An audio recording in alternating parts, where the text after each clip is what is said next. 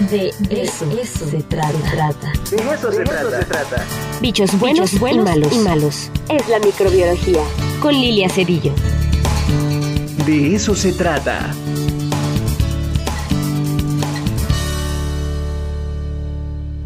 Ya está con nosotros la doctora Lilia Cedillo Ramírez, nuestra rectora.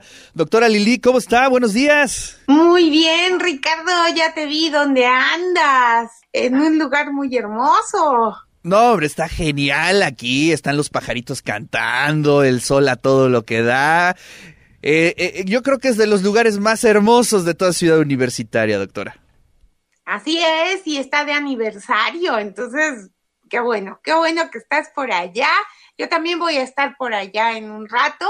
Y bueno, muy contenta de estar en De eso se trata y de platicar con todos los que nos ven, nos escuchan. De verdad muy contenta, además es viernes de una semana que fue muy cortita.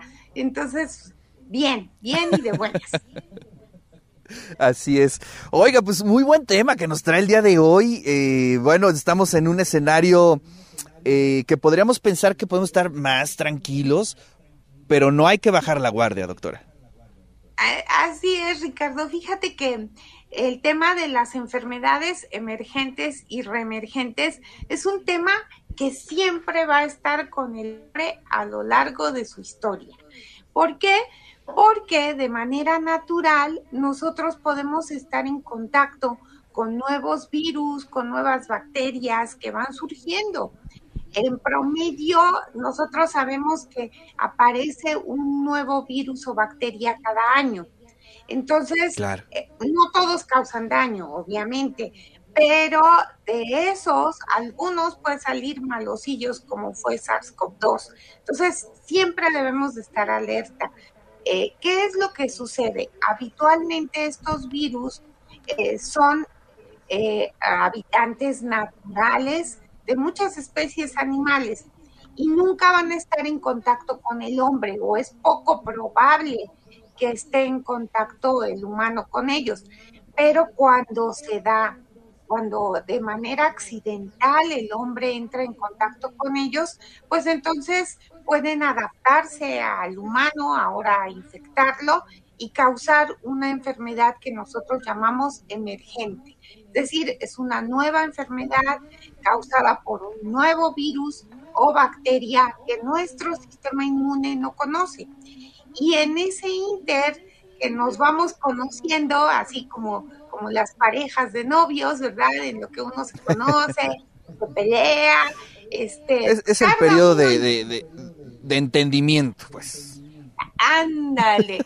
Entonces, en lo que se da ese periodo, pues puede ocasionarse problemas como brotes, como epidemias o como pandemias, ¿no? Entonces, siempre debemos estar alertas, siempre eh, también que tengamos a nuestro alcance una vacuna, hay que aplicarnos esa vacuna porque hay muchas enfermedades que aparentemente ya estaban controladas y de repente vuelven a aparecer. Son las llamadas reemergentes. Y ahorita es un momento propicio para que aparezcan nuevas enfermedades y para que algunas que ya estaban ah, sometidas, estaban bajo control, puedan reaparecer. Y, y voy a referirme, por ejemplo, a polio polio es una enfermedad causada por el virus de la, de la polio, entra por el tracto digestivo, pero después puede causar trastornos a, nivel del sistema nervioso. Entonces, era una enfermedad ya controlada. Ya estábamos a punto de sacar la banderita blanca, esa que se saca como cuando uno pide paz y ya la obtiene. Esa mera para polio y qué pasó. La pandemia hizo que se dejara de vacunar contra polio en muchos países.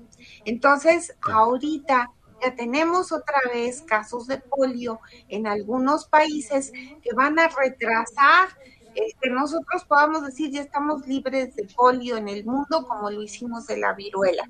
Pero lo mismo puede pasar con sarampión, es una amenaza permanente. Y ahora otro tema que nos preocupa es la aparición de esos casos eh, graves de hepatitis en niños pequeños. Hasta ahorita todavía no se sabe quién es el virus que causa esa infección. Eh, muchos dicen que puede ser un adenovirus, otros dicen que no, que a lo mejor es un virus que, es causante de, de daño hepático desde hace tiempo, pero que no se ha podido detectar. Entonces, estamos ante seguramente la aparición de una enfermedad emergente, una enfermedad infecciosa emergente y por si fuera poco, pues tampoco hemos cantado victoria con la pandemia, ¿verdad? O sea, eh, nosotros revisamos, por ejemplo, las estadísticas de Estados Unidos y otra vez va para arriba. En Sudáfrica también está pasando lo mismo.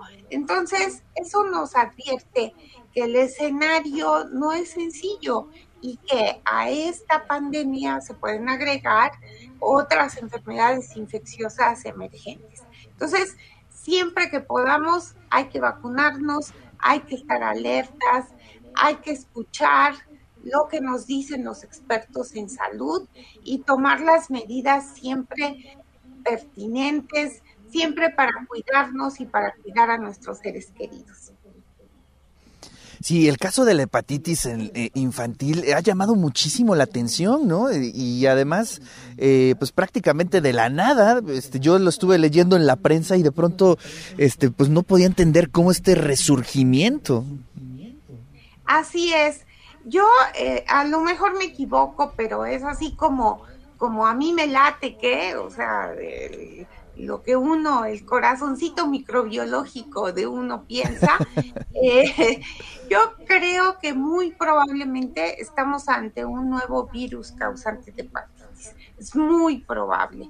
Eh, así como fueron apareciendo diferentes tipos de hepatitis, A, B, C, etcétera, todos los que conocemos, eh, de repente pues aparece uno diferente, uno que no conocíamos. Claro. ¿no? Eh, el, el, cuadro que está presentando pues es diarrea, vómito y lo típico, las enzimas hepáticas se suben hasta los cielos, hay eh, aparición de, de coloración amarilla en piel, en los ojos, dicen que los ojos son los reflejos del alma, pero pues también son el reflejo de nuestro hígado. Entonces, pues también se pone amarillitos los ojitos. Entonces, hay que estar pero bien pendientes, sobre todo ahora de los pequeñitos. Doctora, pues le agradecemos muchísimo su tiempo, le mandamos un fuerte abrazo y bueno, pues por aquí nos saludamos en el Jardín Botánico. Dale pues. Nos vemos. Bonito fin de semana para todos. Ahí está la voz de la doctora Lilia Cedillo, nuestra rectora, la rectora de la Benemérita Universidad Autónoma de Puebla. Pues sí, hablando un poco sobre las enfermedades infecciosas reemergentes. Gran tema, gran tema. Así es que le agradecemos muchísimo.